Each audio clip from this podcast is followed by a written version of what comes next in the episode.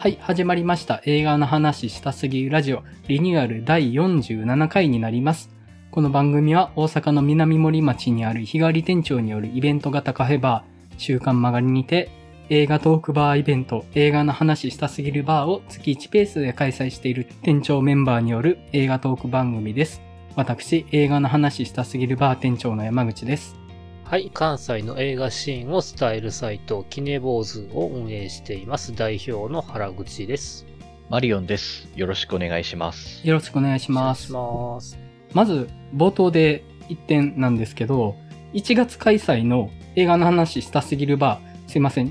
私、山口、諸事情でちょっと参加を見送らせていただくことになりまして、原口さんとマリオンさんと、あと今回収録欠席している前田さんの3人を店長メンバーでお迎えさせていただきます。すいません。ちょっと申し訳ないんですが、お願いいたしますっていうのを初めにお知らせだけさせていただきまして、はい。では、メンバーそれぞれの近況を伺っていこうかと思うんですけども、マリオンさん、最近いかがな感じですかね？なんかめちゃくちゃ見てる感じありますけどね。タイムライン拝見する限りだと。あの、ちょっといっぱい見ました。はい。新作とか旧作も結構織り交ぜながらいろいろ見てて、はい。えっと、新作が、決戦は日曜日と、はい。クライマッチョはい。と、あと、劇場版呪術廻戦ゼロはい。の方、はい、見てきましたね。で、ちょっと旧作の方なんですけど、パリ・テキサスに引き続き、はい。ベルリン天使の歌をはい。映画館で見に行ったりしました。あと、ちょっとまあ、兵庫に住んでるんですけど、ずっと見よう見ようと思って見てなかった、その街の子供劇場版をようやく見に行きました。うんうんなんかまあ、そうですね。やっぱ僕は震災を経験したわけではないんですけども、やっぱり自分の 普段見慣れた光景が映画の中に出てくると、やっぱおっていう風にやっぱなるのと、やっぱこう、震災とのいろいろなその人との距離感みたいな話っていうのがすごくなんか、僕は結構心にグッとくるというか、震災を経験した人の中でもすごくいろいろ体験したことも違うし、抱えてる悲しみも違うし、まあ、はたまた僕みたいに全然経験してない人とかもいるわけで、なんかその、そういうそれぞれの距離感が違う中で、なんか少しずつお互いの辛いところをちょっと肩代わりするというか、少しちょっとなんか寄り添ってあげるみたいなところにすごくなんか僕は結構感動的かなと思いながらちょっと見てましたね。また、あの、森山未来と佐藤恵里子の演技もめちゃくちゃすごく、なんかもうこんな人いそうだなっていう感じがちょっとしましたね、本当うん。うん。この、やっぱね、直前にやっぱ見ることができて本当良かったなという感じはしましたね。はい。あのー、阪神淡路大震災に関しては、僕と原口さんは被災者なんですよね。はい。はい。僕の住んでるエリアは被害小さかったんですけど、まあ、淡路島でも北の方とかは被害めちゃくちゃ大きかったですしうん、近くのエリアでも亡くなった人はいたんですよね。は結構まあ、阪神淡路大震災はマジでリアルなんですけど、ちょっと淡路島の南部だと、やっぱ身近な被害はありつつ、ただやっぱりその神戸の中心部の凄まじい状態っていうのはテレビを通じて見てるものだったりして、その当事者と傍観者の中間ぐらいにいるような感覚があるんですよね、阪神淡路大震災って。うん、恐ろしいと思いつつ、当事者ではありきらない、ちょっと申し訳なさみたいなのもあったりはしてて、結構複雑な感じで見てはいるんですよね、毎年。この時期ってい。う。ん。うん。そうですよね。僕なんて完全にもう部外者というか、もう全く経験もしてないような人ですけど、そういうやっぱ実際に被災した人に対してこうなんか声をかけてあげられるかっていうと、なんかやっぱ経験してる人としていない人の差ってなんか大きいなっていうふうにやっぱ思ってしまって、何もなんか声かけられないな自分って思っちゃうんですよね、そういう時。うん。やっぱそういうなんか追い目というか引け目みたいなのがやっぱあるんですけど、けどなんかこの映画見てるとそういうまあ距離感の違いはあるかもしれないけど、なんか少しでもやっぱ優しく寄り添ってあげることっていうのがとても大切なことなんだなっていうのはやっぱすごくわかる映画だったなって思って、なんかそういうちょっとした僕のなんか自分自身の引け目みたいなのにもすごく刺さる映画だったなと思って、うん。いや、本当にいい映画でしたね、本当に。うん他、触れとく作品あります？そうですね。どうしようかな。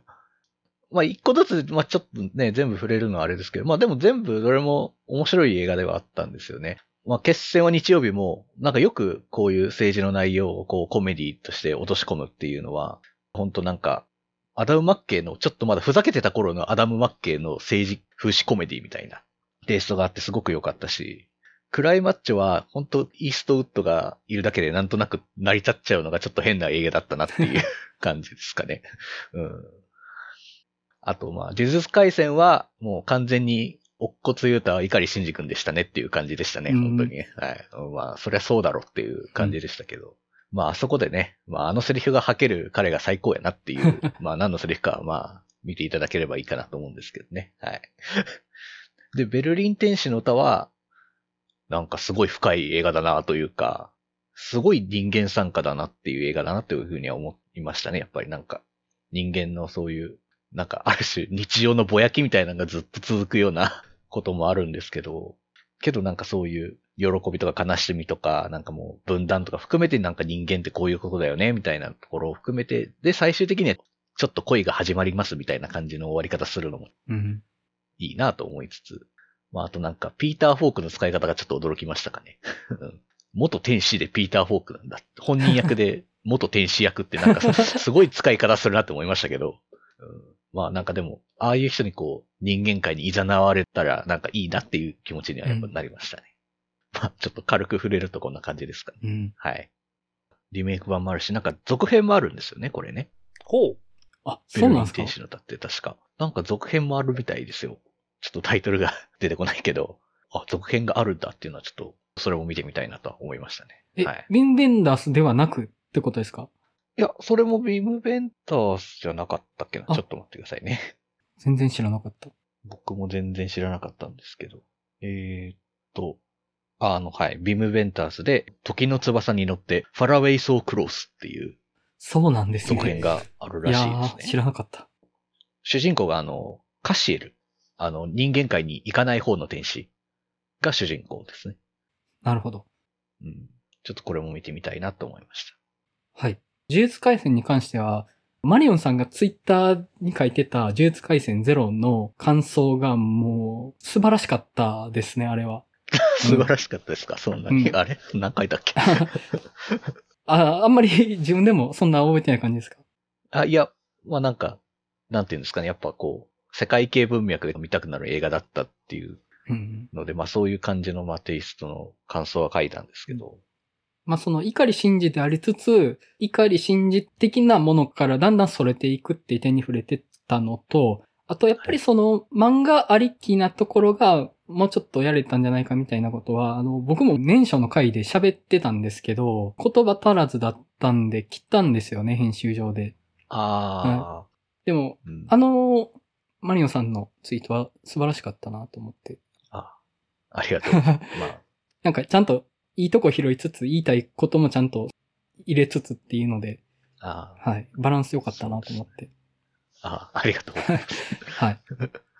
そんなとこですかね。はい。はい。えっと、僕はですね、今回のテーマ以外に、クライマッチョを見たわけなんですけども、むっちゃ変な映画で、正直僕あんま乗れなかったんですね。で、結構話運びとかなんか、そうはならんやろみたいなとこが多くって、あと、本作のコピーとかが歌ってる本当の男らしさみたいなのって、主人公をイーストウッドが演じているということだけがこの話の中での男らしさを語る文脈としてあって、イーストウッドで語ることしかできない映画なんですよ。うん、で、そこは、あの、ちょっと飲み込みづらかったんですけど、ツイッターで他の方の感想とか見てて、あ、これはそうかなってガテンが言ったのが、これはもう古典の境地であると、もう枯れた果てにあるものであるっていうふうにおっしゃってる方がいて、あ、なるほどと思ったんですよね。例えばその老齢に至った書道家が、そういう意味とか文脈とかあんまり考えずに、ババって筆を振るって描かれた文字、もうこれが作品ですと。テーマは、俺の人生です。みたいな感じで出されて、なんか、もうババって大雑把に書いた字に見えるけど、なんかそれが作品として成立してるなっていう、その、じゃあなぜそれ成立してるかって、書いたのがこの人だからですってことだなと思ったんですよね。イーストウッドが撮ったから、この映画は成立してると。なぜならもう、その背景に凄まじい量の歴史と文脈があるわけですよね。もう叶わんなと、まあそんなことされてしまったらもう叶わないですよ、もう。もう誰もいただいない境地ですよ、それ。そうですよね。はいもう、イーストウッドと比べたら僕らの人生まだペイペイですからね、っていう。もう、そう、なんかすごいですよね。もうなんか、すごい何のおとぎ話を見てるんだって気持ちになったんですけど、うんなんかすごい都合のいいおとぎ話のようにも見えるんですけど、これって。ただでもイーストウッドだから全部成立しちゃうんだな、これっていうのが、なんかすごいんですよね。うん。まあこれに限らずですけど、最近のイーストウッドの映画ってもうなんか枯山水を見てるような感じがしてるんですけど、ずっとね。うん、あ、しみじみ、なんかええなーっていうか、この渋い感じがええなーっていうか、無駄がないのがいいなーっていうふうにやっぱなるっていう。うん、そうですね。でもあの、グラントリノとか運び屋とかにあった自己反省みたいなのがもうなくなって、ないですね。ね そこはないね。もうなんか願望でしたよね、あの辺とか、いろいろ。まだなんかうまいことやるみたいなの出されて、てめえ、懲りてねえな、みたいなのちょっと見てて思って。うん、まあもう、そこ含めてね、もう至ってる境地が遥か彼方やなって思いました。もうこれはね、うんもう見て、あの、どう感じるかですよ、本当に。うんはい、あの、まあ、見てみてください。めちゃくちゃ変な映画だと思います。はい、以上です。はい、では、原口さん、最近の取材した作品などからありますか？はい。今週1月21日金曜日公開の映画から2本ほどちょっと紹介させてくださいと。はい。で、えっ、と、一つは、シルクロード .com、史上最大の闇サイト。全く何のことやらですね。僕も知らないですね。なんかね、これは実在した闇サイト、シルクロードっていうのがあって、はい。で、要は闇サイトで違法ドラッグとか殺人依頼を匿名でやり取りするサイト。に関する話。いわゆるダークウェブってやつですか？そうそうそうそう。なんか2010年代前半に本当はあったらしいんだけど、はい。それのもう犯人とかも実名で出てて、一応主人公は元麻薬捜査官だった刑事。はい。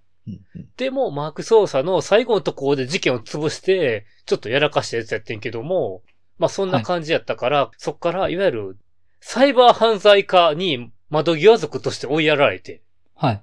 うんっていうとこだったんだけれども、そういったシルクロードっていうまあやばいサイトがあるのを知って、麻薬捜査官いたので、情報屋のつてがあって、はい。情報屋を使って、全然アナログ人間だけどどうにかパソコンを使って、デジタル空間で潜入操作していくっていう。へほー。う。面白そうですね。うん。うんうんだからね、結構だから闇サイトやから、それこそお金の取引はビットコインで後がつかないみたいな。うん。はいはいはい。っていう中で、こう、どうやって手がかりを見つけて犯人捕まえていくかっていうところ。で、あとキャスティングで面白いのが、イーストウッドの、あれはリチャード・ジュエルでよかったっけ？リチャード・ジュエル・イーストウッドですね。うん。リチャード・ジュエルの主人公、ポール・ウォルター・ハウザーが出てて、え、そうなんですか？はい。うんポール・ウォルター・ハウザーが実際の麻薬取引をやってるやつっていう。ああ、まあ、なんだろう。ダークウェブとかやってるのめちゃくちゃ似合うっちゃ似合いますけど、うんそう、そう、それこそアイトーニャで、あのね、悪いやつとかやってたからさ。アイトーニャとか、ブラッククランズマンとかの陰謀論とかも大好きな側が似合いすぎるっていうのありますよね。ある種の愛くるしい麻薬取引やってるやばいやつになってます。いや、もう、それだけでちょっと、触手動きますね。はい。っていうためにちょっと取り上げてみました。一応ね、仕事からやっぱそういったの映画は好きなので、はい。ああ、でも、そっか、ジェイソン・クラークとか出てるんですね。そうそうそうそう。これ。渋いなうん。うん、なるほど。はい。もう一本が、そして、もう一本が、探す。まあ、探す。はい、探すですね。はい。三崎の兄弟の片山晋三監督の商業デビュー作。はい。うんまあ、三崎の兄弟もすごかったけど、今作もね、すごいっすよ。うん。もともとは山下信弘監督とか、それこそポンジュノの助監督とか知ってたんで、はい。うんうんどことなくね、やっぱりね、韓国映画のテイストがね、あるんだわ。なんかポスターアートもそのオーラありますね。うん。韓国のワール感ありますね。そうそうそう。まあちょっとだからスイラー映画的なところもあって。うん。で、これ作品の舞台は大阪西成はい。なんだけども、最近よくある大阪西成を舞台にした大阪の自主映画にありそうな西成の撮り方をしてなくて、はい。コテコテ感がなくて、はい。西成があって登場人物がいるんじゃなくて、登場人物の裏に西成があるっていう。なるほどね。だからね、うんちょっとなんかね、西成なんだけど西成じゃないテイストとかがあって面白いと。うん。ああ、そっか。西成という場所がもう、こう、もう主役級にちょっと出ずっぱりになっちゃう映画がやっぱ多くなっちゃうのけど、そういうのじゃないんですね。うん、そうそうそう。だけど、あくまで主人公の舞台が西成であると。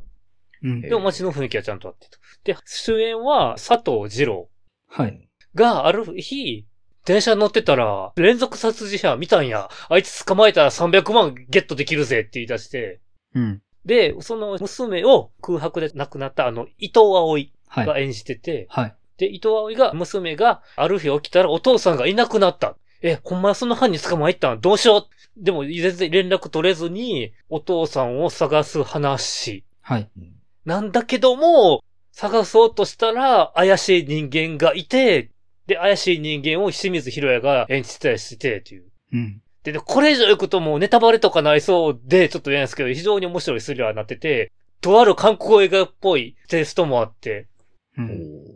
ーこれ以上言い出すとネタバレな、なんも言えないんだけど、本当日本にもこんな韓国映画っぽいすごい作品撮れる監督がやっぱいたんやっていう。改めて片山晋三すげえなっていう。うん。なるほどね。三崎の兄弟が韓国映画のオアシスはい。に対する日本からの返答みたいな感じだったんですけど。そうなんですね。へ僕美咲の兄弟見てないですけど、オアシスは見てて大好きなんですよ。なるほどね。なるほど。逆に僕、オアシスを見てないんですよね。あ美咲の兄弟見てて。そうなんですね。なるほどう。んちょっとオアシスも見てみようかな。で、探すを見ると、ああ、あの映画かなってなんか思っちゃうとこもあって。うんそれを言うと二つのネタバレになっちゃうから言いないけど。うん、そうですね。なるほど、なるほど。うんだからちょっと、これは、おーすげえ作品を見たっていうのがはい。ありますね。うん。いやー、注目ですよね。はい。もうなんか、このポッドキャストでも取り上げたくなるぐらいには注目作かなって。うん、ぜひぜひ。はい。ねそうなんですよ。結構ね、今から注目作増えてくるじゃないですか。あの、コーダとかもいいなって思ってるし、あと、フレンチディスパッチとか、はい。ね、結構来週から忙しいなっていう気持ちがありますね。うんう。んまあちょっと、それは前田さんも含めて決める感じでいけたらなと思うんですけど、はい。うん。なるほど、なるほど。あの、聞いてた限りだと、その、西成をステレオタイプに取ってないのがいいなってちょっと思って、みんなステレオタイプな西成像って大好きじゃないですか。うん。うん。ねなんかそうですね。うん。ああ、それこそさ佐藤二郎が日雇いロードやったりするし、はそういう現場もできたり、いわゆる三国公演とかも出てくるんだけども、はい。あくまで背景としての西成や。うんうん。うん。うん。そこのリアリズムですよね。その、うん街自体が、なんか、その、観客の期待するものに応えるとかではなくて、そこに普通に生きてる人がいてっていう、その、実際の土地の文脈みたいなのを背負って、多分設定として選べられてるとは思うんですね。ネット上のパブリックイメージとかではなくって。うん。なんか、そういうのって大事やなって思ったりはしますね。一応片山晋三監督自身は大阪出身らしいんだけども、はい。コテコテにはしてないっていう。やっぱいろんな現場で学んだんやなというのが。うんうん。と、まあ、あれですね、コテコテにしてないっていうのは、世界を睨めるっていうのもあるかもしれないですね、もしかしたら。でしょうね。うん。うん。すごいっすよ。うん。探すです。はい。はい。楽しみです。探すは見に行くと思います。はい、ぜひぜひ。はい。では、オープニングそんな感じで、ちょっと残念ながら今回、前田さんが収録を欠席になってしまってるので、この3人で、では、テーマトーク入っていきたいと思います。